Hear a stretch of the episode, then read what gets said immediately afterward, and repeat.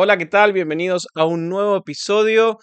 Eh, seguimos con la serie de las mujeres de la Biblia y hoy tengo una historia excelente, como la anterior, pero esta es, muy buena, me gustó mucho y se las quiero compartir. Gracias a los que me miran por YouTube, a los que me están escuchando por las diferentes plataformas digitales. La verdad estoy muy contento. Recordá, si me estás mirando por YouTube, dejar tu me gusta, eh, suscribirte y que me ayuda muchísimo. Solo poner, si lo escuchaste, pones ahí el dedito para arriba. Me gusta, la verdad que ayuda a que el canal pueda seguir creciendo y que bueno, que pueda tener más visualizaciones y que este mensaje de esperanza, mensaje positivo, mensaje de, de aliento pueda llegar a más personas. Así que gracias por estar ahí y obviamente si lo compartís, mucho más me ayudas, obviamente que sí. Así que bueno, muy contento, estoy acá en mi lugar, así que donde me esté escuchando, me estés escuchando, eh, espero que lo disfrutes. Muy bien, quiero hablarte de procrastinar.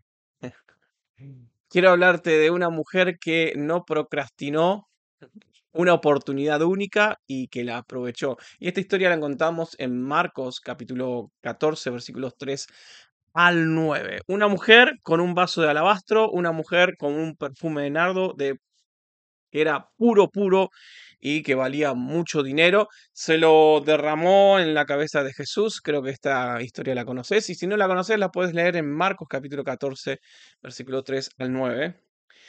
Y ella derramó todo este frasco, todo este perfume sobre la cabeza de Jesús y había ahí gente que rodeaba que la vieron y le pareció una locura, un gasto innecesario, un desperdicio, pero para Jesús fue una buena obra.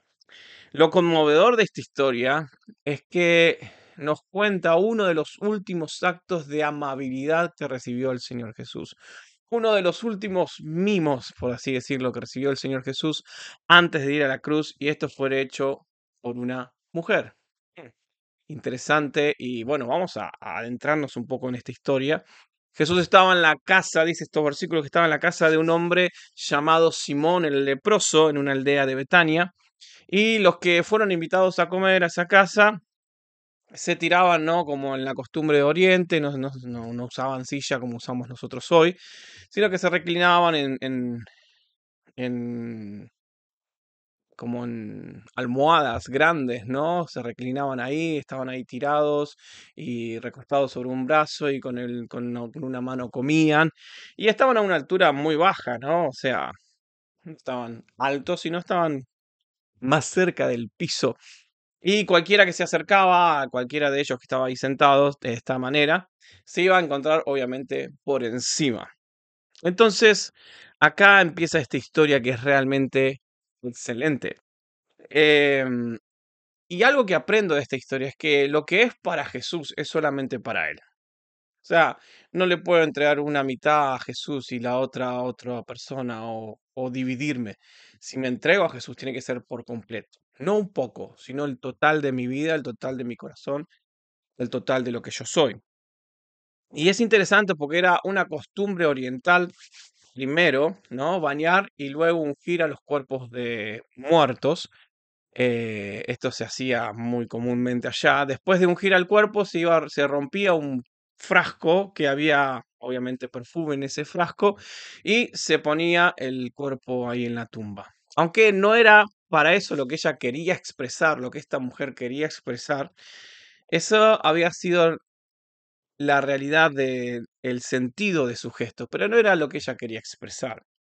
A Jesús se le acerca esta mujer con un frasquito de alabastro pequeño que tenía perfume y otra costumbre de aquel tiempo era que la persona que venía a la casa, que llegaba para comer o para participar de algo en el hogar, eh, se le echaba unas gotitas de perfume, ¿no? Una gotita de perfume al invitado para que cuando se sentara a comer oliera rico, ¿no? Porque esos lugares de mucho calor y no sé qué olores tendría por ahí, ¿no? Entonces, a ver, permiso, es buena, ¿eh? Ahora que en algunas partes del mundo hay verano, ahí llega alguien a tu casa, a ver, ah, estoy practicando una costumbre del oriente. y le tiras un poco de perfume para que huela rico, por las dudas. En fin, esto se hacía en, en- aquel lugar, en aquel, en aquel momento, en, en aquella parte del mundo de Oriente. Pero en esta ocasión, el frasco de alabastro que contenía un perfume muy costoso, eh, y este perfume venía de una planta exótica de la India, no fueron unas gotitas la que derramó esta mujer sobre Jesús, sino que rompió el frasco y lo ungió con todo lo que tenía. O sea, que no quede nada en el frasco, todo sobre Jesús, ¿no? En ese, en ese momento, en ese, imagínate, estaban comiendo, Jesús ahí comiendo cerca del piso, ¿no? Tirado, y viene una mujer de arriba, le tira el perfume encima, todo, todo, todo el perfume se regala. ¿Por qué lo hizo? Es una buena pregunta. ¿Por qué? ¿Qué es esta mujer? ¿Por qué lo hizo? Ya sabemos el, real sentido, pero ¿por qué ya lo habrá hecho? No puede que hubiera más de una razón en esto de romper el frasco sobre, sobre Jesús. Eh, seguramente una señal, y es una señal de que usó todo lo que contenía el frasco. Eh, hay otra costumbre en Oriente que mm, eh, cuando se usaba un recipiente o cuando se usaba un vaso eh, con un invitado distinguido, no se usaba un poquito, ¿no? Se, se rompía ese recipiente, se rompía ese vaso para asegurarse de que no lo iba a usar ninguna otra persona, solo era para esa persona. Entonces, era una costumbre esto de que se rompía ese recipiente o vaso para esa persona, para que no sea para nadie más. Puede que esta mujer tuviera algo en mente de esa, de ese sentido, de ese sentir en su corazón, pero había una cosa que ella no se podía figurar nada o, pensar que qué qué sintió Jesús en ese momento. Y, y algo que puedo aprender de esto, que podemos aprender, es que lo que le das a Dios es todo, no un poco. Esta mujer lo habrá sentido en su corazón así. Si yo le compré esto al Señor, es poco para mí, es pequeño, es muy, val- es muy valioso, pero se lo voy a dar todo. Acá no, no se mide la calidad, sino cuánto le entregas a Dios. Y, y- y- y esta mujer le entregó todo. Para Dios, lo mejor. No se merece una limosna, sino lo más preciado que se le pueda dar que exista. Para Dios, lo mejor. Su detalle, obviamente, siempre los que están afuera, los que rodean, tienen otro punto de vista al, al que ella tenía y a lo que vos podés tener, al que yo tengo, para con mi relación con Dios. Pero ese detalle de ella, de dar ese perfume, de entregarlo todo, tuvo algunas críticas sarcásticas de los presentes de ese lugar. Mira, el frasquito, este frasquito que era pequeño, valía más de 300 denarios, ¿sí? Un denario era una moneda romana que valía el jornal de un obrero, de un día. O sea, lo que hubiese costado, lo que costaba o, lo, o le habría costado a ella o a cualquier persona, es casi el salario de todo un año al comprar el frasco de, de este perfume. O sea, este perfume pequeño costaba todo un año de trabajo para esa persona. Entonces, los que estaban en la mesa, seguramente al sentir el olor se dieron cuenta de qué perfume era, ¿no? Dolce Gabbana, no sé.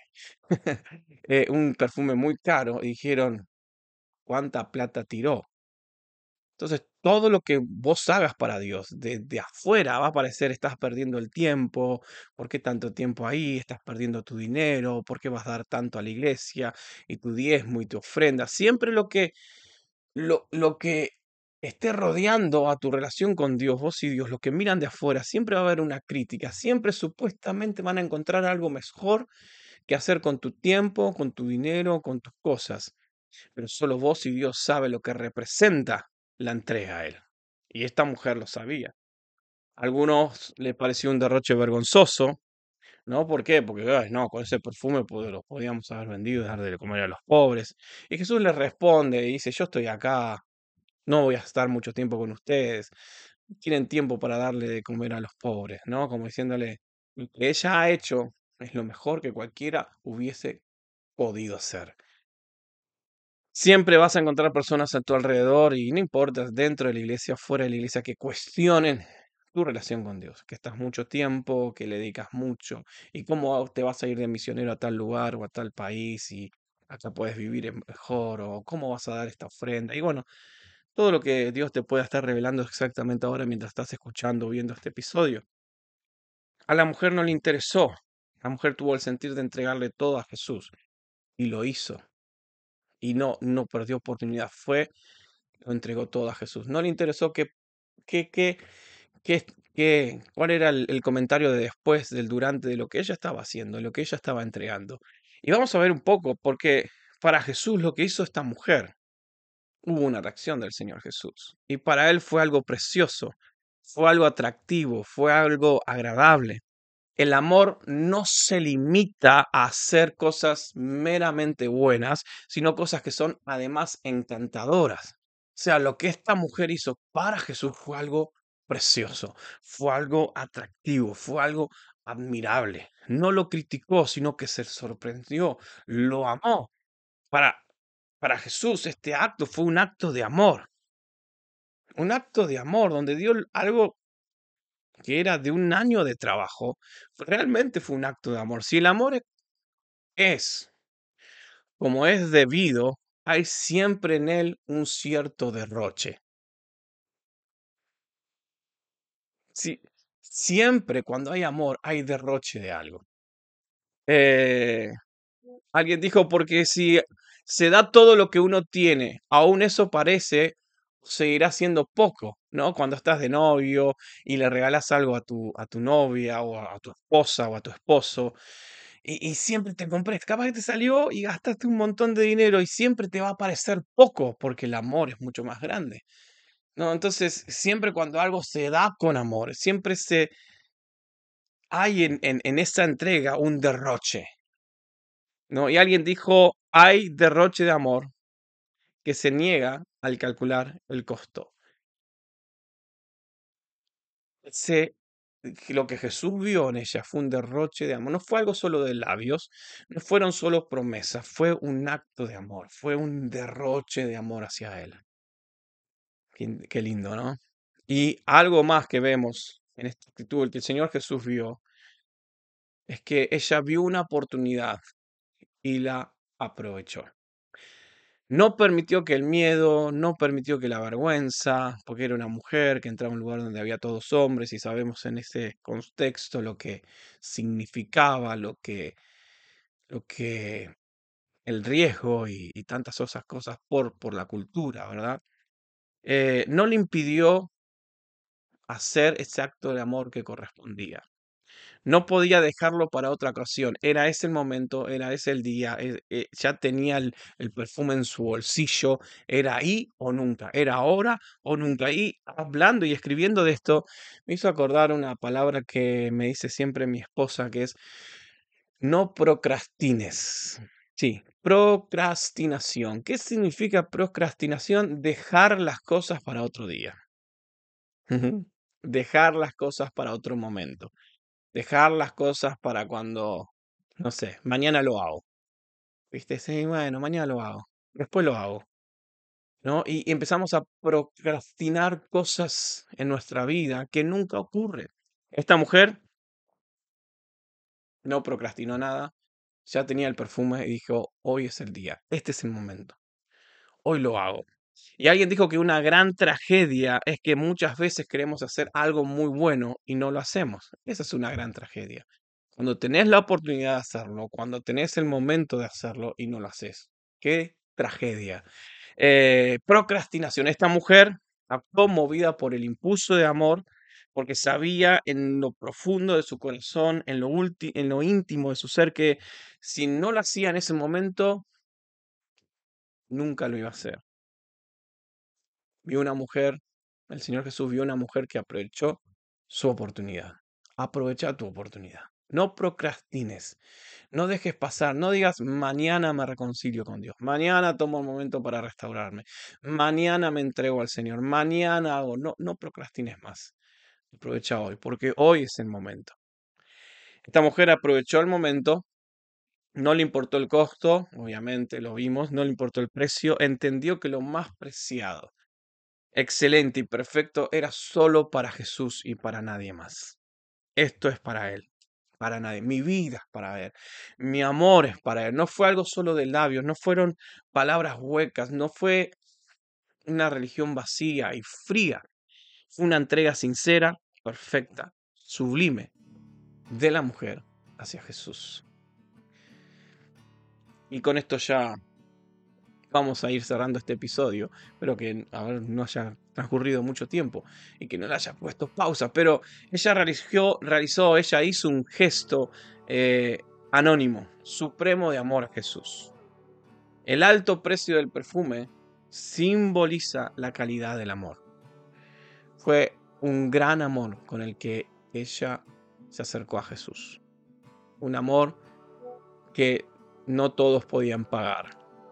Y mientras la gente lo consideraba un desperdicio, Jesús lo catalogaba como una gran obra, como una buena obra. Porque una limosna, alguien dijo, y lo tengo acá, porque una limosna compromete algo que nos sobra. En cambio, una obra de misericordia, que es lo que hace esta mujer, compromete toda la persona y establece un lazo de solidaridad que va hasta la misma muerte.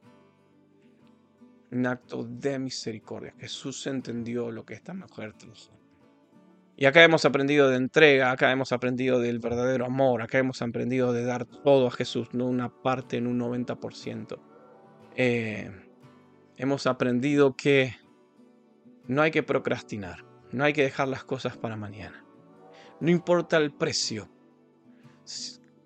hay que dárselo todo a Jesús. Y ese todo a veces no va a parecer poco, pero es lo que significa el amor. Siempre cuando hay amor, hay un derroche y ese derroche a veces nos parece poco, pero es cuando hay amor. ¿Viste? Cuando estás enamorado, tu esposa, tu esposa, decís, si pudiera darte más, pero esto es todo lo que te puedo dar. Siempre es como que porque hay amor. Entonces, hermosa historia, espero que te haya gustado. Y si te ha hecho reflexionar en esto de, tengo que dejar de procrastinar cosas, tengo que dejar de... Si, tengo que ir al seminario bíblico, si tengo que empezar esto o estoy dejándolo pasar, Jesús te está diciendo hoy, no dejes pasar el tiempo. Y si te entregas a Jesús, que realmente sea con todo tu corazón, con todo lo que vales, como hizo esta mujer. Bueno, este ha sido nuestro nuevo episodio de esta serie de Mujeres de la Biblia. Espero que te haya gustado. Acordate de dejar me gusta, acordate de, de, compartir y bueno, si es que miras por YouTube. Y si me escuchas por alguna de las plataformas digitales, eh, gracias también. Que tengas una excelente jornada y nos encontramos en nuestro próximo episodio.